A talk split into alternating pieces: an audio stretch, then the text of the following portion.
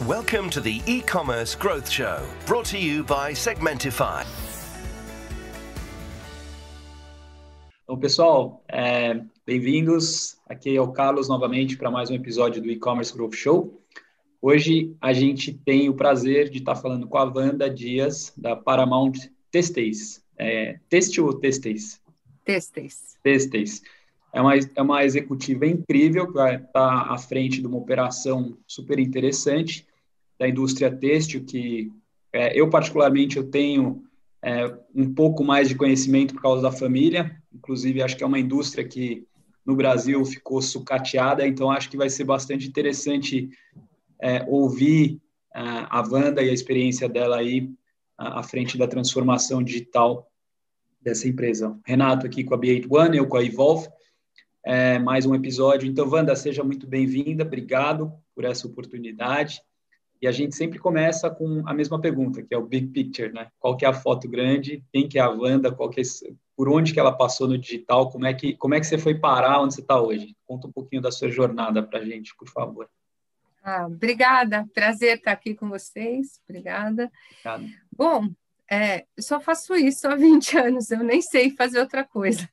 Então, é, eu parei aqui, acho que primeira lá atrás, né, pensando lá atrás, eu comecei no Yahoo, né, quando o Yahoo veio para o Brasil, o Yahoo era bem grande, era tipo um Google, assim, e aí eu fui uma das primeiras contratadas, assim, no time do Yahoo Brasil, é, era um time bem pequeno e a gente trabalhou e lá aprendi bastante de marketing digital, o que era todos os todas as funcionalidades do, do Yahoo, tinha Yahoo Finanças, Yahoo Meio, Yahoo hum. Leilões, enfim, aprendi bastante. Você conheceu o Facundo Guerra lá ou não?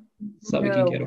Não, não. depois eu falo, depois eu falo. Com, trabalhei com o Fiorentini, que acabou indo para a Amazon, trabalhei com o o Guilherme, que foi CEO da, do Twitter, uhum. trabalhei com caras bem fortes, assim, e aprendi bastante com esses caras, são caras bem bons, assim, do mercado, aprendi bastante, e de lá é, eu já comecei minha jornada com e-commerce mesmo, uhum. já fiz um projeto, comecei com e-commerce, aí de lá em diante eu não parei mais, comecei Fiz vários projetos de implantação 360, passei pela M. Martin, Passarela.com, Trousseau, Hope Lingerie, a Lingerie, e agora vim para Paramount, que para mim é uma, um super desafio. É a indústria, é uma indústria que não tinha nenhum canal físico direto, é, é, ela está indo diretamente para o para o e-commerce, num canal digital, uma indústria que não faz isso, acho que é bem importante isso do segmento, é a primeira indústria a fazer isso, né? nenhuma indústria do segmento têxtil está indo, né? ela está indo, ela está indo com fios, ela tem quatro marcas, está indo com a marca Pinguim, nós começamos com por causa do handmade, que está muito forte agora na pandemia, então a gente começou com, com Fios Pinguim e já fizemos o lançamento em novembro. Em novembro nós lançamos o site da Pinguim. Está indo super bem, já está crescendo, já dobrou de tamanho, está tá, tá indo bem, dentro da nossa expectativa. Então, essa é a Wanda.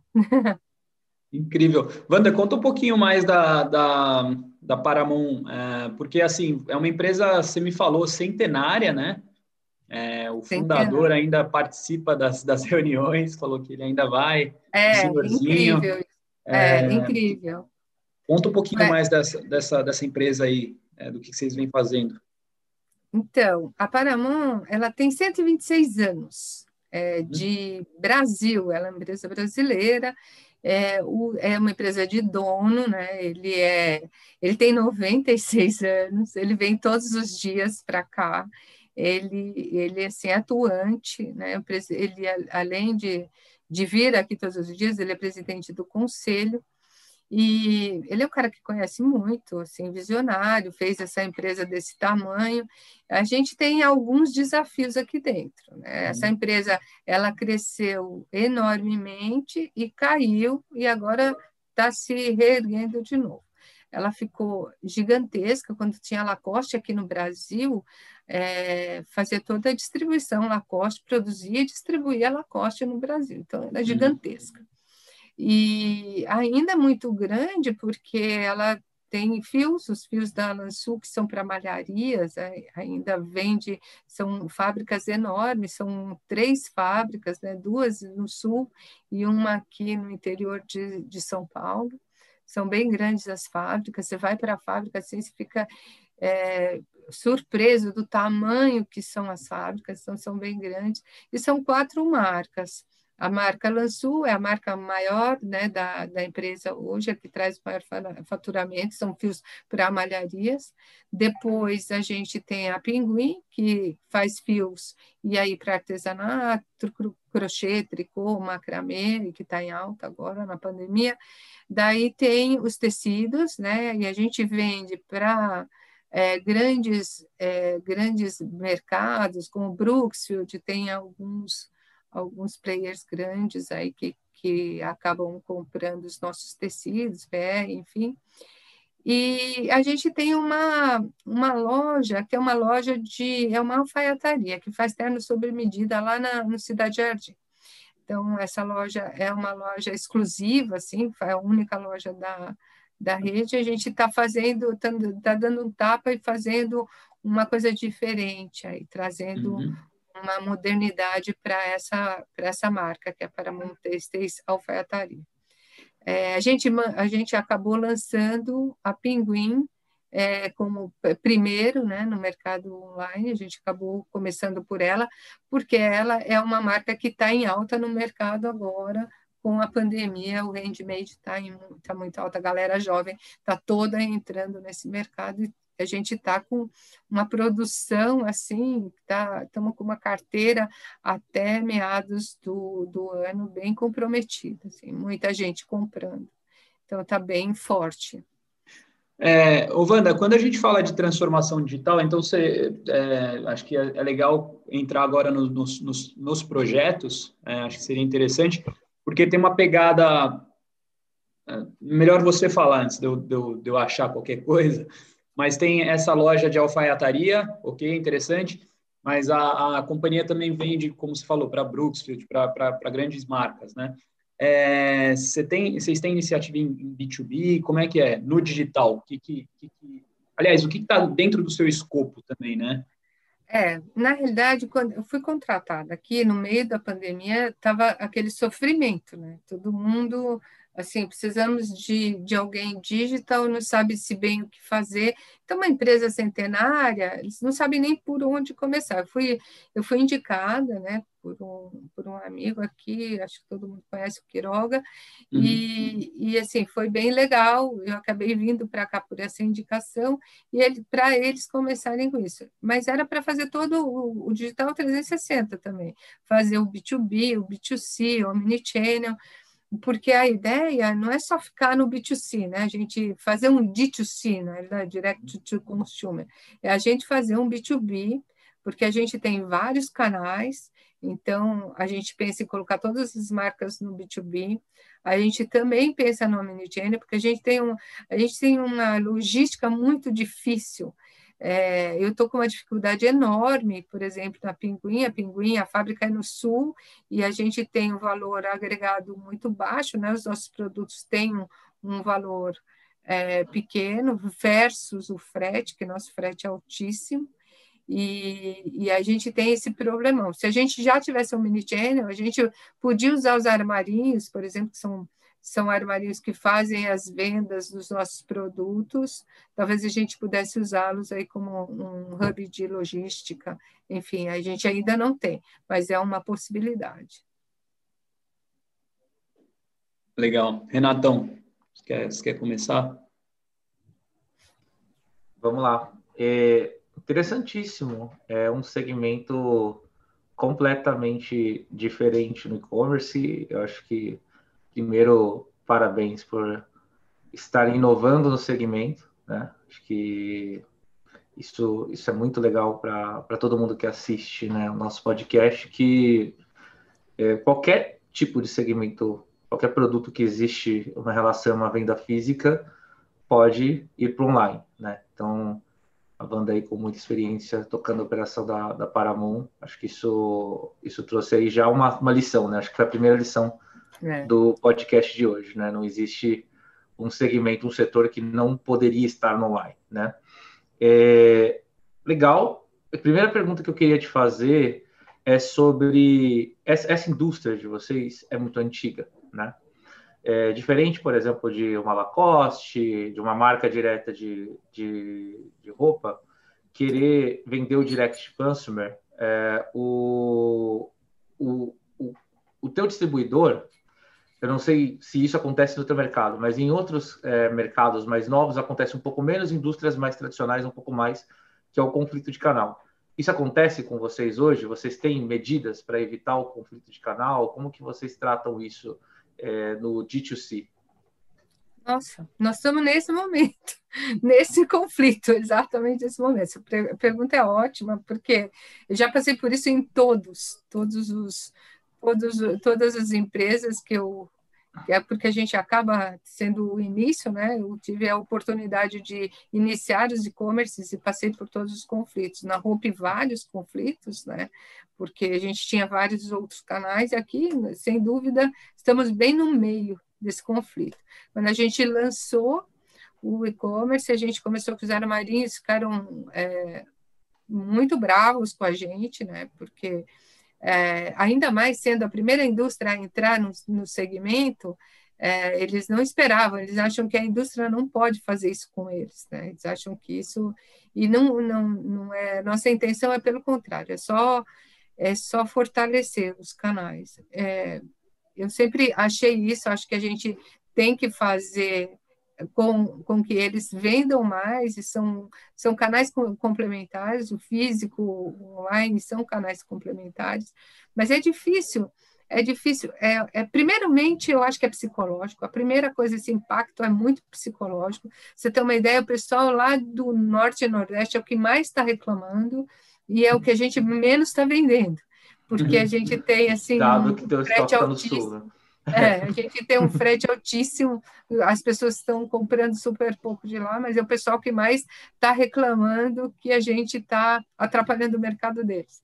Então, assim, eu acho que é conflito, é complicado, acho que todo mundo que está ouvindo, se eu puder dar um conselho, é assim, entrem, vai, vai ter conflito, tem que se preparar para o conflito, a gente está toreando esse conflito da melhor maneira possível e tentando ser claro e transparente, a gente ter uma política a mais clara possível, a mais transparente possível, da gente não competir com preço, a gente tenta ser, é, com, ser levar ao mesmo preço, a gente tem um preço ali que é um preço sugerido, que a gente acaba tendo um preço justo de mercado, que é um preço que os próprios armarinhos é, praticam, e a gente a gente é, combinou que a gente vai seguir uma estratégia de preço transparente, assim, para não ter esse tipo de conflito. A comunicação também ajuda, né? Quando você começa a dizer, olha, nós vamos comunicar dessa maneira, se vocês quiserem entrar com alguma promoção, a gente vai promover isso, a gente vai lançar isso. Então, acho que isso também ajuda. Mas, assim, é muito psicológico. Você vê a nossa taxa de conversão ainda no início, a gente está com 1,3 de taxa de conversão, que é pequena, bem pequena, perto do que a gente tem no mercado, eu já consegui taxas acima de 3%, sim, sim. então acho que a gente ainda tem um caminho aí à frente. E eu digo isso a eles, imagina todo o resto, 98% aí deve estar tá indo procurar no mundo físico, gente. Tem que ter um, uma, uma certa paciência com isso, mas eles realmente, a gente tem muito conflito. É, eu acabei de, de, pegar vários insights com isso que você comentou. Primeiro, eles deveriam entender assim, como é difícil o desafio do online, né? 1,3% de taxa de conversão aí, acho que é a, tá dentro ainda da, da média do e-commerce brasileiro, né? Mas o teu ticket médio é baixo, né? Então, para viabilizar uma transação e de fato é, ter uma operação lucrativa é um grande desafio. Né? Acho que já começa é. por aí. É, e eles, na verdade, com as lojinhas físicas deles, eles devem ter, sei lá, 60%, 80% de conversão. Né? Dificilmente alguém entra em algo tão específico, né? Que é procurar esse tipo de produto e, e sai de mão vazia da loja, né? É, é mais difícil. Então, eu acho que algo que, que me ocorreu aqui, você até chegou a comentar sobre a possibilidade de você colocar a cadeia de distribuição no D2C, né? Isso é o que normalmente eu vejo, e eu queria até, até, na verdade, não é nem fazer uma pergunta, é praticar um exercício, né?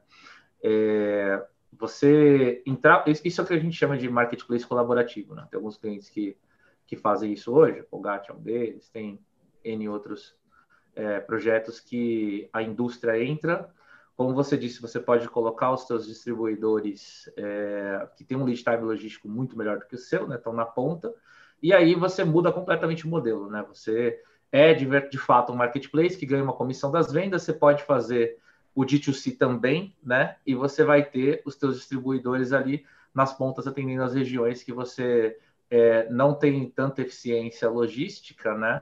É, ele melhora teu pricing, você colabora com a tua cadeia, é um, é um negócio legal para caramba, né? Aí entra alguns desafios, que aí é, é acho que é isso que, que você poderia comentar, por exemplo, volume, né? Para você, para você é, rodar num modelo desse, tem que ter um volume muito grande, senão a operação não se paga, né? É, outra coisa que precisa para rodar num modelo desse são as integrações, porque esse pessoal também, eu acredito, né, feeling, que o segmento não é muito tecnológico. Então, como que você vai garantir que ele tem aquelas unidades que ele garantiu no estoque dele, né? Inclusive, se você quiser, sei lá, usar os armarinhos para fazer, por exemplo, é, isso são dois modelos, na verdade, de marketplace que você tem, né? Um que é o B2B, né? Que você coloca o distribuidor para vender para os armarinhos, e outra possibilidade é o D2C, que você coloca o, o armarinho para fazer o ship from store, né? Então você consegue mandar da loja deles aí para fazer a distribuição. Nesse modelo que é o, o D2C, né? Primeiro, muito volume, né? Porque para se pagar com comissão do marketplace, etc., tem que ser algo, uma operação robusta, né? E o, a outra questão é o desafio tecnológico das integrações, né? Então, hoje, como que comenta isso? O que, que você, quais são os desafios que você vê hoje? Que, que passos você precisa dar para chegar nesse nível com a operação de vocês que é tão nova, né, num segmento tão diferente? É. Então, esse segmento é bem o que você falou, ele é bem assim maturo ainda, com toda a parte tecnológica, né? Então a gente tem que primeiro é, aconselhar é, você tem que fazer piloto. A minha, a minha intenção é pilotar é, pelo menos umas cinco, uns cinco armarinhos. É, e a, é, minha estratégia é começar lá por cima, né, porque a, nosso, a nossa deficiência, eu não estou não tô atendendo nenhum cliente do Norte e Nordeste, eu acho isso uma pena, Pinguim não conseguir atender esses clientes, porque, afinal de contas, a gente tem um frete impraticável. Então, isso seria, seria a melhor, pensando no cliente final, essa seria a melhor estratégia, a gente começar por lá, aí começar por um piloto. Obviamente que a parte tecnológica ela vai pegar, e a gente tem aí é, tem clientes que não tem, é tudo feito manual, né? Não tem, não tem RP na história. Né? API tá nunca ouviu, tá ninguém bem, né? ouviu falar em API. O que, que é isso? É de uhum. comer? sabe? Não sabe nem o que, que é. Então, assim, a hum. gente vai ter que fazer uma conscientização, uma... tem que fazer todo um piloto nessa história. É, assim, quebrar pedra, né? faz parte. A gente já fez isso no passado, quando a gente começou com o e-commerce. Então, é, faz parte, é, é um segmento. Ah, a grande, a boa notícia é que hoje todo mundo já ouviu falar de e-commerce e já sabe que isso funciona. No passado, é, no passado a gente tinha, você sabe disso, né? Você é da época que a gente tentava convencer as pessoas que isso ia dar certo. Né? Exatamente. Ficava o cara, o dono da empresa vinha e falava assim: ah, faz aí barato, porque não sei se esse negócio funciona. Bom, agora, agora você não precisa mais né? Agora você não precisa mais convencer, então a gente tem esse caminho já andado. Mas essa parte tecnológica a gente vai ter que ajudar. E eu acho que quem sai na frente é quem ajuda. Eu acho que é tipo o que a Magalu faz, que eu acho que é bacana, é ajuda esse cara a se transformar. A, ajuda na tecnologia, ajuda ele a encontrar a tecnologia melhor que sirva para ele. Então, acho que é, esse é o nosso papel é o papel da indústria que tem mais força que ele e que conhece mais que ele. Estou aqui para isso. Acho que é, esse é meu papel aqui dentro, de ajudar é, tanto os armarinhos como os artesãs, a artesã também é um, um cliente do, da, da indústria muito forte, né? que, que também compra muito da gente e que também não tem nenhuma a parte formal e tecnológica nada assim nada é, ela tem que se transformar também tem que se digitalizar né então acho que é, faz parte do meu trabalho também fazer isso é uma parte estratégica vou começar como todo mundo começa com um MVP vou fazer um pilotinho e vou é, fazer algumas coisas e entender qual é a melhor solução para eles tecnológica. Mas é um grande desafio. Você imagina o estoque, como você falou, é, colocar esse estoque, e não é só o meu, né? Porque eles não têm só a minha marca lá. Diferente de você pegar uma franquia que é só sua, ou uma loja própria que é só sua, e você colocar o seu estoque no ar, é diferente. Você tem um armarinho que tem não sei quantos mil SKUs, com quilharias de todos os tipos, e que não é só da sua marca, tem outras marcas nisso. Então, é um grande desafio, a gente tem consciência disso, a gente começou já fazer um levantamento de como é que a gente colocaria isso, de que maneira a gente ajuda e qual seria a melhor tecnologia é, para eles, e facilitar, né, dar uma melhor fácil, uma maneira mais fácil de disso acontecer. Ô, ô, Wanda, no caso de vocês, vocês não trabalham com é, representante comercial, então? Vocês trabalham? Trabalhamos. Eu também? Nós temos representantes, também temos representantes. O representante, ele vai. Aí vai dar conflito, viu, Renato? Na hora do B2B. Aí o representante. Então, porque a gente tem conflito em tudo que é lugar, né? É, a gente tem conflito no é. B2C, porque o armarinho acha que a gente vai acabar com o negócio dele. Aí a gente tem conflito no B2B, porque o representante acha que você vai destruir o trabalho dele e que vai acabar com o emprego. Então, aí a gente vai ter também, quando lançar o B2B, isso vai ser também problemático. Mas o B2B é importantíssimo. Para a gente ganhar market share, é importantíssimo.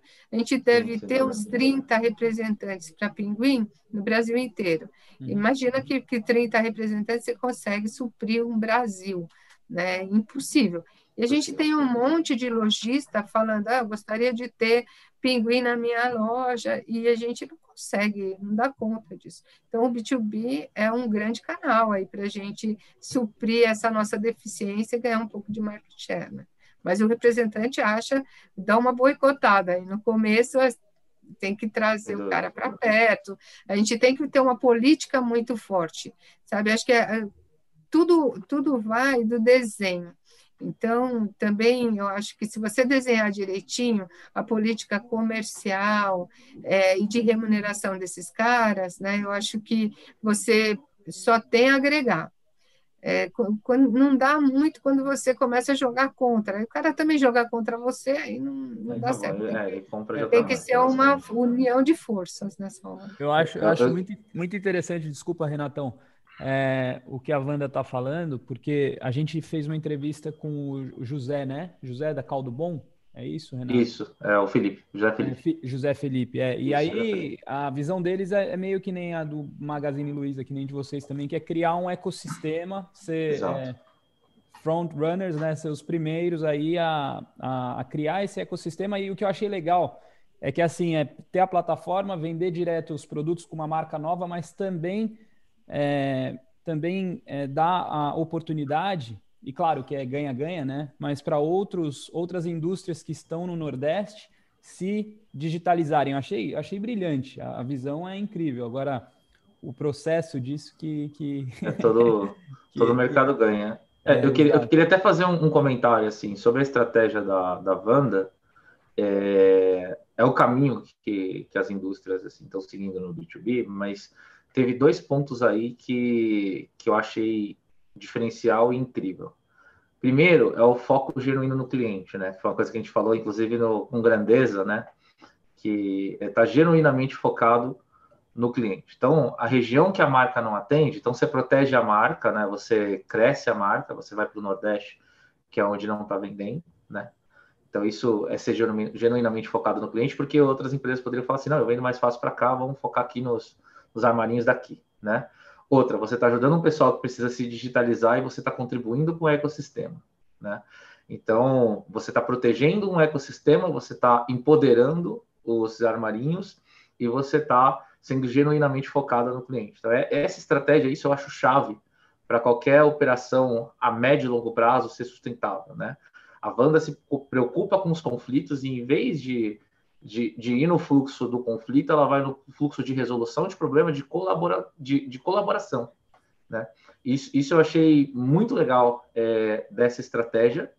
É, normalmente, como que, que a gente vai para esse caminho é, de selecionar alguns sellers, né, que são os armarinhos mais interessantes? Você vai ver quem está estruturado, quem está quem tá preparado minimamente para fazer é, o despacho da loja física, né, do produto. Você vai, obviamente, fazer esse, esse teu levantamento. E aí, só essa, essa é uma dica que eu costumo dar para meus clientes. Quando você dispara esse, esse você está com seu tá com seu marketplace no ar, os outros armarinhos vão ficar ciumentos, né? Vão falar, pô, por que, que eu não estou aqui? O que está acontecendo? Né? Eles vão te procurar. Normalmente eu pego os critérios que a gente usou para selecionar os melhores sellers e transformo em comunicação de marketing, né? Para divulgar para os outros sellers. Ó, ele entrou porque ele tem isso, isso e isso, você precisa ter se você quiser vender com a gente. E o pessoal já vai se preparando operacionalmente para entrar no marketplace. Então você ganha, é, se, se, isso rola concomitante com a operação, esse ciúminho vira uma coisa positiva. Só, só queria contribuir com isso que. É tipo um checklist, né? Olha que você pode entrar também se você tiver um, esse checklist feito. Aí o cara é, se vira para entrar no marketplace. É, isso, isso, é uma coisa que eu gosto de, de, de, de falar com os clientes. É. Mas, mas eu, eu fiquei. É, com certeza vai rolar, com certeza fiquei bem feliz de, de ver isso, né? Genuinamente focado no cliente, proteção do ecossistema, né? No, no D2C, assim, normalmente, esse, esse é meu filho, né? Os grandes clientes de vocês, São Paulo, Brookfield, por exemplo, acho que dificilmente ela compra no, no B2B, eu queria já mudar para essa linha do, do, B2B, acho que esse assunto é muito rico, né? Dificilmente ela vai chegar e comprar online de primeira, né? Por quê? Porque ele já tem o, o, representante dele, que ele já conhece há anos, normalmente ele manda uma planilha do que ele precisa, o cara se vira para atender e vai dar um desconto. Esse cara não compra no B2B é, na prime... no lançamento, né? Ele, talvez no futuro, quando tiver integrado crédito, tiver uma coisa muito mais é, preparada, esse cara vai comprar. Mas no começo, o que você está procurando? Você está procurando market share, né? Então, você vai abrir para regiões que os teus representantes não atendem, né? São caras, é, aqueles armarinhos pequenininhos, etc., vão ter a opção de poder comprar da marca, né? E eu já vi algumas empresas falando, até queria é, ver qual é a sua visão sobre isso, de regionalizar, né? Então, assim, eu não sei como que é distribuído, como que é segmentado hoje os teus representantes, mas o que, que os caras costumam fazer? Ah, pedidos que entram nessa região, o representante X ganha uma contribuição, mas ele é obrigado também a, a manter essa carteira de clientes ativa no online, né? Você tem alguma visão de algo nesse sentido, de, de, de fazer até o próprio representante se beneficiar desse, desse B2B? É, então, eu não, eu não, não tracei ainda a regra, mas eu tenho comigo já, né, de, de, de B2B, né, de experiência de B2B, eu acho que o B2B, para dar certo, ele, ele tem que incentivar esse representante a ele virar um consultor, ele parar uhum. de ser aquele tirador de pedido e ele tem que virar um consultor. Então, é, na minha visão, eu acho que assim, o, o, ele tem que ganhar a mesma coisa, independente de ser da região dele ou não, mas assim, é, de ser ele, na realidade, de ter de atuado na venda ou não, e sendo da região, acho que ele tem que ganhar, e tem que ganhar full, para mim. Na, na, minha concepção, eu acho que ele tem que ganhar full. Por que, que eu acho que ele tem que ganhar full? Eu acho que ele tem que ganhar full porque, primeiro, para ele não jogar contra. Segundo, para ele mergulhar na, nessa ferramenta, ele entender o que é essa ferramenta e, e ajudar, ajudar a treinar esse cliente, a, a que o cliente comece a fazer pedidos pela ferramenta.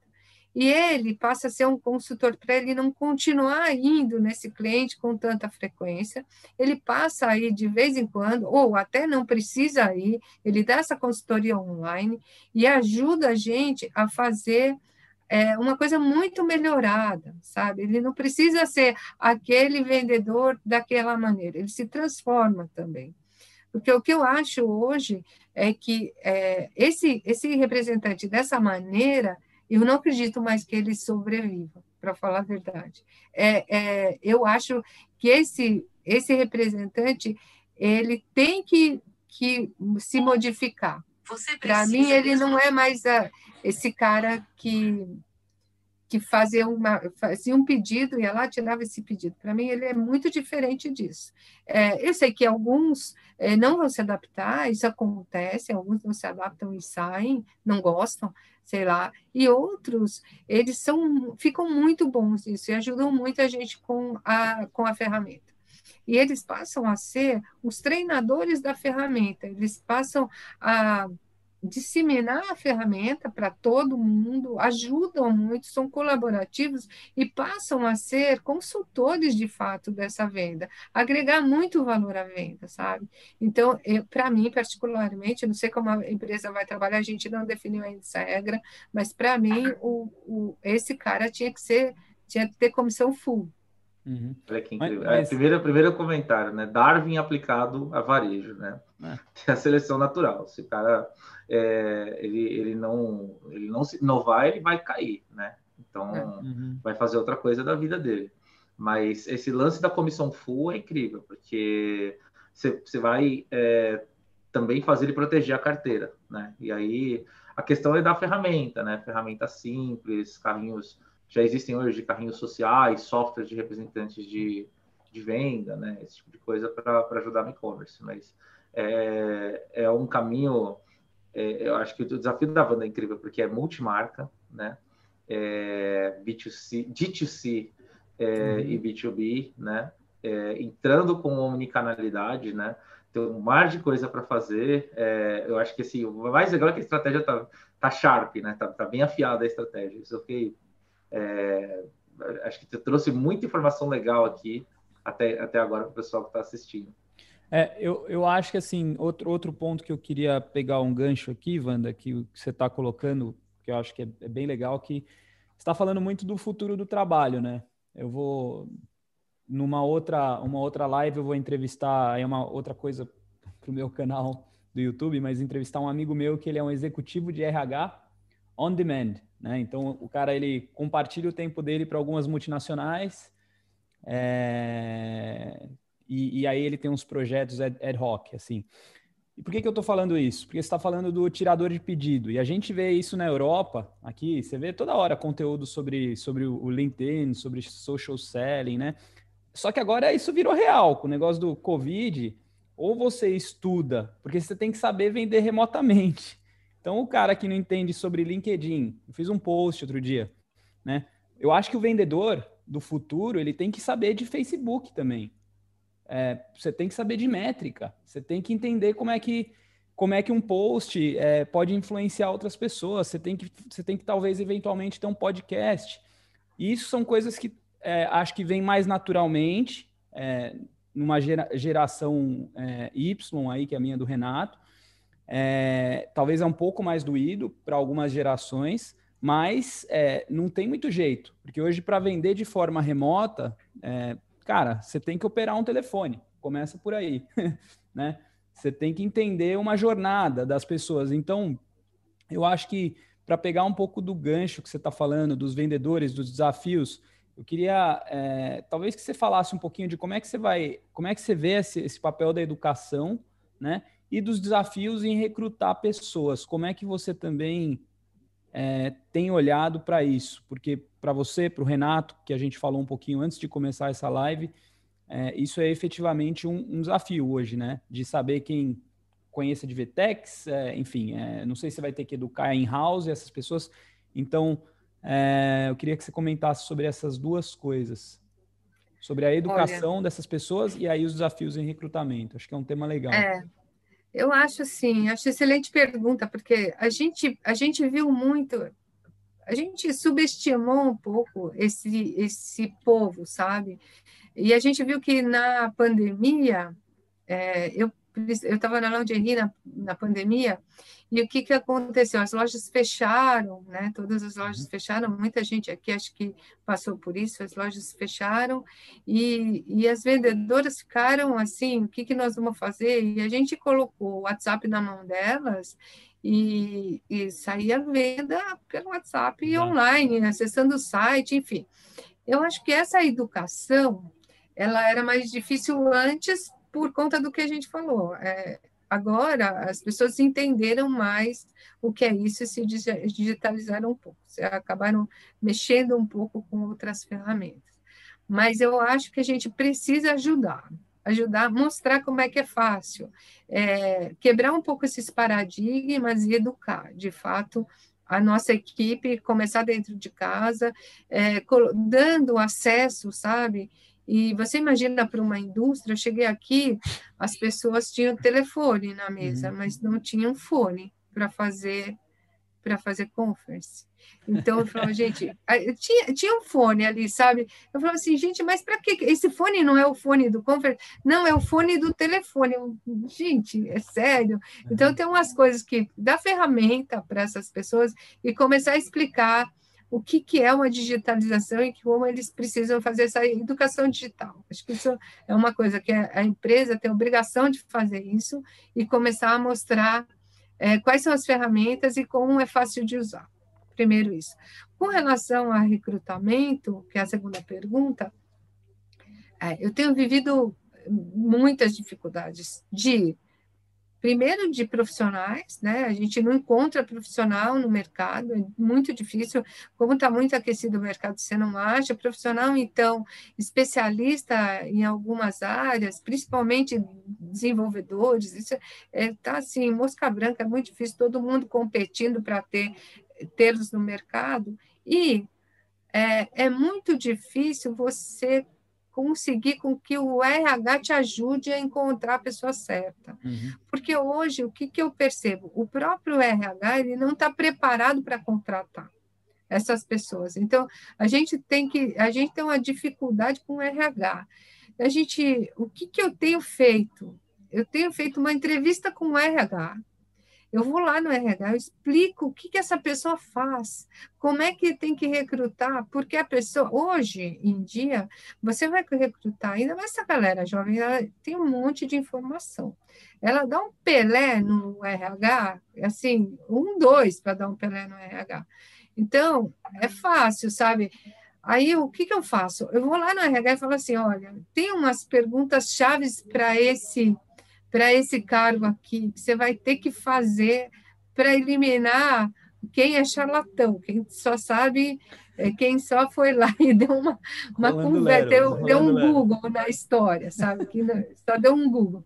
Então, tem algumas coisas que. Eu, eu acho que está faltando para o RH é essa, essa profundidade, sabe? Uhum. Eu acho que as empresas tinham que, que apostar um pouco mais nesse, nessa educação do RH, ir atrás de treinamentos, fazer uma reciclagem aí, é. para trazer um pouco mais de informação, sabe? Uhum. Aqui, aqui na Europa eu comecei a ver que tem uns RHs especializados só em e-commerce. Então é um pessoal que é, se está se especializando em, em, contratar é consultoria de RH focada em e-commerce. Então é o cara que é, entende de Magento, eles têm consultores de Magento dentro entende de SAP, de Hybris, e aí tem gente que só fala com developer, tem gente que vai para o C-level.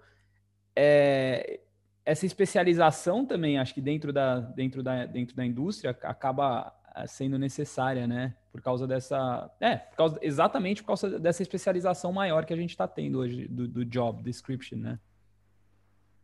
Então está tendo o desafio de especializar os caras em casa? Então, exato, exato. É, é mais complicado, né? Tem uma. É, ô, Wanda, tem, tem uma perguntinha aqui. É, uma pessoa que fala assim sobre parceria com outros formatos de varejo é, de vocês. Vocês têm alguma coisa assim? Para entrar no mundo do consumidor não, final? Ainda não, mas a gente pensa bastante nisso, ainda não. Mas eu acho incrível, a pergunta é ótima. Eu já pensei em alguma coisa nisso, a gente não tem. Uhum. Mas eu acho que faz todo sentido para a gente. Tem, tem muita coisa que eu já imaginei que a gente pode fazer parcerias, e hoje acho que a parceria é muito importante. Tem uhum. marcas que, que fazem todo sentido, muita marca feminina também, que faz sentido para pinguim, principalmente, mas eu aposto muito em, em parceria. Perfeito, perfeito. Renatão, você tem alguma É, eu acho que agora, é, saindo um pouco desse, desse gancho aí do, do RH, essa dificuldade de contratação, é, acho que também vale a pena falar é, sobre a educação do cliente também, né? É, talvez tenha é, portais que ensinem o pessoal a, a trabalhar roupa tailor-made, né? Também é, estratégias de digital influencers? Como que vocês trabalham isso hoje? Que tipo de, de parceria faz sentido para vocês? Olha, Renato, você ter uma ideia, essa educação do cliente é importantíssima, principal, é, vou falar da Pinguim, que já está tá na ponta da agulha, né?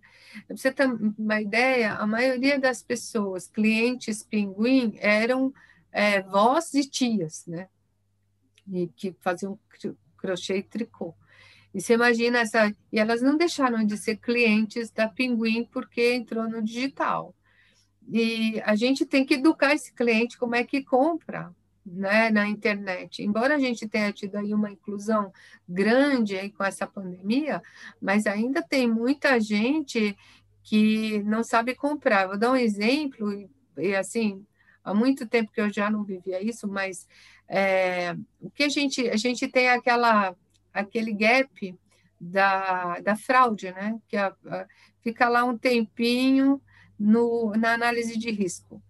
E, e acho que caiu no, no, no, cartão da cliente, a cliente era uma cliente já, uma pessoa mais experiente, vamos dizer assim.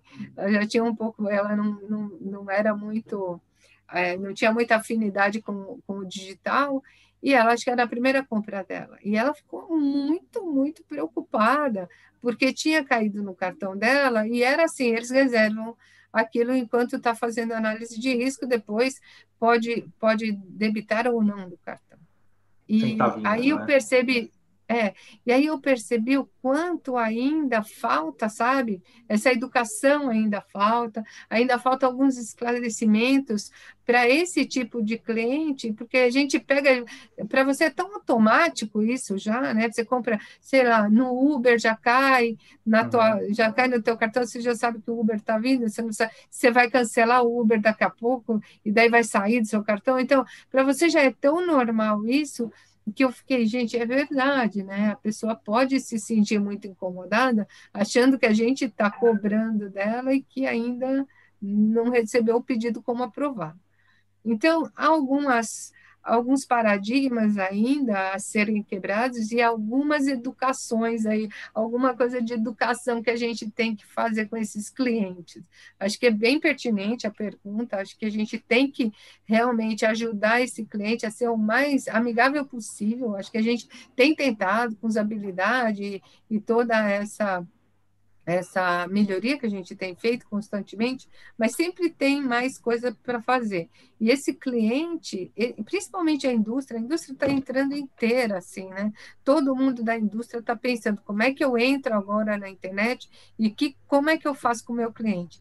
Então, eu acho que é, é muito importante você entender como é que esse cliente vai se comportar nesse mundo digital e entender como é que ele compraria e isso, o físico, ele tem um papel muito importante nessa hora, porque quando você vai digitalizar, você tem que entender esse comportamento de compra no mundo físico para levar para o online, sabe? Esse pessoal de usabilidade também, de UX, é bem importante para mostrar para a gente qual é, é, qual é esse comportamento, como é que a gente faz para mostrar para esse cliente e educar esse cliente da melhor maneira possível. Como é que ele, como é que ele navega bem e como é que ele faz isso de uma maneira é, suave que não cause muito atrito. Né? É um, educação de, de compra. Pode o, falar, meu, o, meu, o meu cunhado aqui na Dinamarca, ele, ele tem uma agência de performance, né? E uma das, uma, um dos clientes dele, ele estava me contando que é uma, uma empresa de moda, então vende roupas femininas, mas eles começaram a, a perceber uma oportunidade de vender crochê. Aí acho que a gente até falou. E ele falou, cara, a gente consegue vender muito mais crochê por muito mais grana, que a roupa não acabada, do que pela roupa acabada. Então a empresa começou a perceber uma oportunidade de um fazer conteúdo, é isso que você está falando, é, influenciador, criar uma comunidade de pessoas é, com esse movimento aí de, de, de mindfulness, e, e, aí você consegue traçar outras avenidas é, é, no marketing, que eu acho que é, é, é, é incrível, né? É, cê, cê... é, essa comunidade do crochê e tricô é uhum. enorme, enorme. Tem muitas artesãs e muita gente que tem é, muitas comunidades hoje, o Pinterest inteiro disso, é gigante, uhum. gigante, são gigantescas. A gente tem muita muita intenção de, de, de fazer uma, um trabalho com essa comunidade. Eu acho que é bem importante, é uma comunidade bem importante para a gente. As artesãs e todo mundo que tem faz trabalhos manuais é uma comunidade bem importante.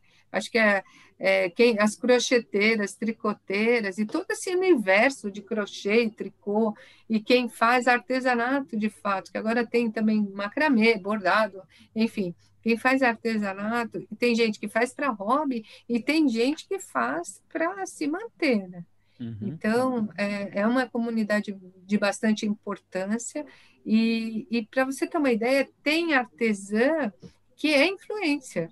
Ah, tem artesã do nosso mundo já do segmento que já tem muitos seguidores e que uhum. é influencer com aquelas micro e já tem até macro influencers do mundo do crochê. Então a gente a gente tem algumas, inclusive, são parceiras, é, é bem grande já, uhum. bem importante para nós. Dá uma olhada no pessoal. É que meu irmão estudou lá e eu sei que o pessoal da escola Rudolf Steiner, Waldorf, eles aprendem, né? É. é então Vou dar uma é um, olhada. É um, caminho, é um caminho interessante aí, eu acho que o pessoal eles, ah, eles têm é. uma pegada mais, mais artística, assim, sabe? Quem muita gente que sai da Rudolf Steiner, não estou falando que todos que saem, mas muita gente eu acho que tem uma pegada bem, bem, bem artística. E tem assim, coisas que... incríveis assim que são feitas. Ele, o crochê, aquele crochê de fazer biquinho de guardanapo, ele virou uma coisa incrível. Você tem, tem coisas incríveis, tem bolsas incríveis, tem coisa da, do mundo da moda que eu tenho visto são blusas maravilhosas, é, calças incríveis. e, e ele tem um universo muito grande, que você pode eh, navegar desde moda até casa e decoração, pet. É, então, é, navega por muitas muitas categorias, sabe? É bem grande mesmo. É, eu não tenho nenhuma pergunta com relação a isso, mas vamos ver se eu consigo tirar alguma coisa aqui do chapéu. Que eu tenho um mentor e amigo que ele é, ele é lá do capitalismo consciente. Ele tá, tá aqui, o Hugo ele falou que o José Carlos, ele é CEO, o CEO da Paramount, ele é conselheiro emérito né, no Instituto Capitalismo Consciente Brasil. E eu queria perguntar para você, para você, que, que, que, tem aí, é, é, que, que vocês têm aí de iniciativas é, conscientes como companhia, né? É, você pode comentar alguma coisa, Wanda? É, tem pouca coisa que a gente ainda. O Kanner, é o Kanner, né? Ele começou agora, ele está ele tá introduzindo alguma coisa aqui. Pensa uhum. uma pensa um cara bem moderno, pensando em capitalismo consciente numa empresa centenária, né, com cara de 96 anos. Bom, se eu tenho desafio, imagina o Kanner. Ele tem muito mais desafio que eu. Mas tem algumas coisas que eu gosto muito, algumas ideias que o Kanner tem, que, inclusive, eu vim para cá pensando nisso, que é a, a transparência, eu acho que algumas algumas in, intenções que ele tem. Outro dia mesmo a gente estava falando disso, a gente estava falando de é, as comunicações, né? E esse capitalismo consciente do. É, a gente estava numa, numa história de fazer uma comunicação e tinha lá é, frete grátis, e, uhum. e frete grátis era só para acima de sei lá, 199 reais, não sei o quê. E, e aí, no fim a gente agora é, não está nem fazendo, mas a gente estava fazendo, e aí a gente tinha que colocar. E aí eu falei assim: ah, vamos colocar aqui pequeno. Ele falou: não, coloca grande. Eu falei: uhum. por quê? Ele falou: porque é, eu tô... Daí ele me contou que ele estava fazendo parte do capitalismo consciente, que ele gostaria que a comunicação fosse mais clara e que esse capitalismo fosse consciente em todos os sentidos, uhum. fosse consciente no sentido da comunicação, fosse consciente social, ele é muito consciente social, e aí pensando nessa ajuda comunitária, e a ideia dele é bastante no sentido de fazer uma comunidade, principalmente numa comunidade de crochê e tricô, Uhum. É, e aí, sem fins lucrativos, e ajudando aí tanto sustentabilidade, quanto ajudando toda a comunidade social. Bem interessante, mas a gente ainda não tem nada, não tem um projeto pronto. A gente está estudando como é que a gente faz essa iniciativa dentro de uma empresa tão tradicional. Isso é um desafio. Quem sabe no próximo podcast eu trago alguma coisa interessante para dizer. Excelente, excelente. Bom, acho que a gente está tá finalizando aqui. É, Renatão, você quer mandar aquela última pergunta bonita? É, aquela, aquela, aquela é maravilhosa, né? É, que é o que a gente, o que a gente sempre quer estar tá, é, a par dos próximos passos, né? Então, Wanda, na tua visão, né, acho que para o teu mercado e até para o e-commerce como um todo, você que tem bastante histórico aí é, de, de tudo que rola no e-commerce, que, que você acredita que é o futuro do e-commerce para você? É, o que, que você acredita para a indústria, acredito eu, tá? É, e para o varejo como um todo, o que, que é o, o, o e-commerce para você? Pode ser do ponto de vista tecnológico, pode ser do ponto de vista estratégico, operacional. O que, que você acredita que é o e-commerce de amanhã? Sabe, Renato, eu nunca achei que o e-commerce fosse muita tecnologia. Eu acho que a tecnologia ela acaba ajudando a gente. Sempre ela é muito importante, porque você acaba você consegue, ainda mais com caras brilhantes como você, a gente consegue trazer trazer coisas assim incríveis, né? Quando você tem uma boa ideia, a tecnologia ajuda bastante. Mas eu acho que o importante é você ter uma estratégia boa uma estratégia é, que ela se sustente, né? Então, quando você tem uma estratégia boa de e-commerce, tanto para varejo quanto para a indústria, acho que você coloca junto junto uma tecnologia que ela que ela caiba nisso, porque também não adianta você ter uma tecnologia muito grande para uma coisa que está começando. Acho que ela tem que ter maturidade. Tecnologias, você tem que ter, tem alguns passos para você chegar numa super tecnologia. Você tem que ter uma certa maturidade. Então, acho que para o e-commerce, tanto varejo quanto indústria, eu acho que o e-commerce ele vai, ele agora está ganhando muito espaço. Eu fico muito feliz de eu ter vivido tudo isso e de eu ter de agora tá tá colhendo um pouco esses frutos de, de agora não ter que ir numa numa reunião, por exemplo, e falar de e-commerce e ninguém saber o que é CPC, né? ninguém sabia nem o que a gente falava, parecia um ET. Fico muito feliz de estar é, tá melhor é agora. É, eles não sabiam nem o que a gente falava. Falavam, essa menina está falando o quê? Mas agora eles já sabem, né? Já sabem que existe, que são coisas que existem, são métricas que existem. Eu acho que vão, vão se complementar. Eu acho que se, eu acho que a indústria vai toda entrar, tá? Eu acho que vai ser uma digitalização mesmo, uma transformação digital. Eu acho que esse mundo ele não vai ter mais o digital e o físico ele vai ser uma coisa só. Eu acho que falta pouco para ser. Olha, na minha casa, por exemplo, só tem gente e-commerce, né? Todos nós somos de e-commerce. Então, a minha filha, ela, ela trabalha com.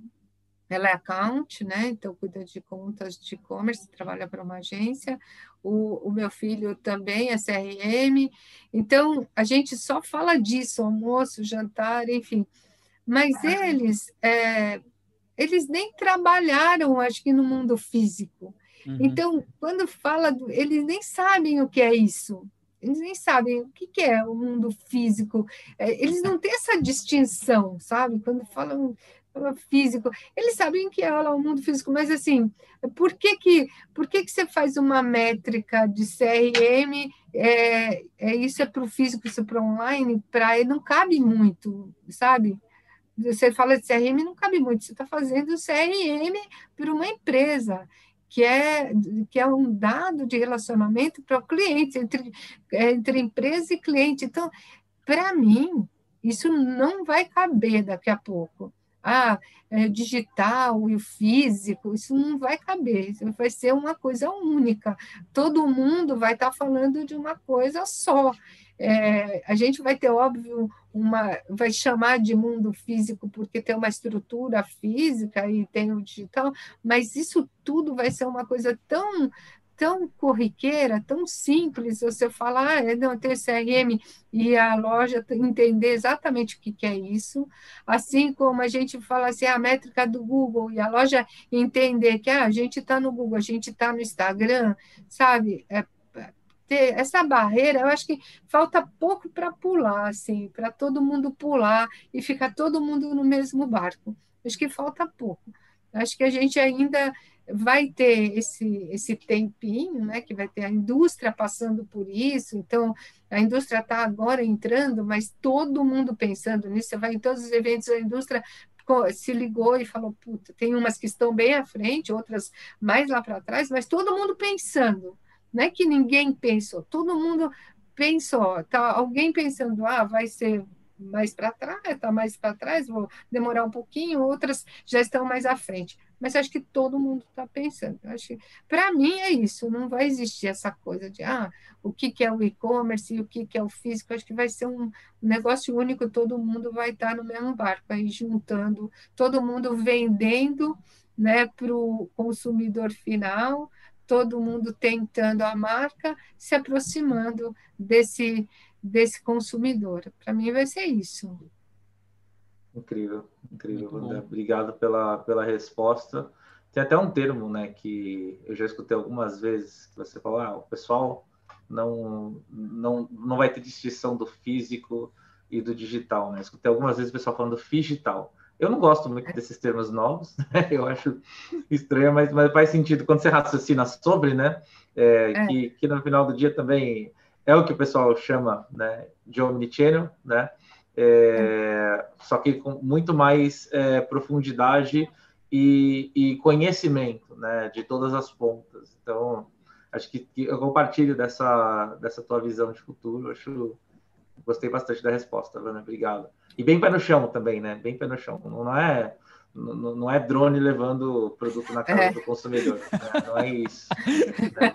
É, é, é, gostei, gostei que foi, foi bem. É estratégia, tem, tem que ser uhum. pé no uhum. chão, não vai, não vai escolhendo aí a, a tecnologia mais cara, né? Que não é isso que, que, que faz o e-commerce andar de saída, né? Gostei bastante é. do, do conselho aí, que é, também depois o faz... cara se frustra, né, Renato? Você é. sabe como é que é. Depois você pega, vende uma super tecnologia para um cara pequeno, ele fala, puta, esse e-commerce nunca vai dar certo. Eles é, acham isso, e no fim não é, foi só uma estratégia errada. Foi só uma, um começo errado, né? É o famoso passo maior que a perna. É. Essa daí já foi até uma segunda pergunta que a gente faz de vez em quando, que era conselhos para novos empreendedores do e-commerce, né? Então você já respondeu duas em uma. É, é. Obrigado aí, já, acho que foi muito rico esse podcast, né? É, acho que vale também falar dos agradecimentos, né, Carlos? Agradecer a Segmentify aí pela, pelo patrocínio do, do evento, né? A uhum. Evolve, que é a empresa do Carlos, e a BH1, né, que é a minha empresa, a gente é, fazer esse evento acontecer e principalmente agradecer a Wanda por trazer todo esse conhecimento, todo esse background para a mesa, trazer um segmento que a gente não tinha tido a oportunidade ainda de, de aprofundar. A gente aprendeu muito hoje, só tenho a agradecer, Giovana. Muito obrigado. Eu que agradeço, obrigada pela oportunidade, adorei, obrigada mesmo. Prazer Obrigado, estar aqui com vocês. Valeu, Wanda, é incrível. Obrigado. Obrigadão, a gente Obrigada. fala em breve. Valeu, tudo de bom. Um abraço. Tá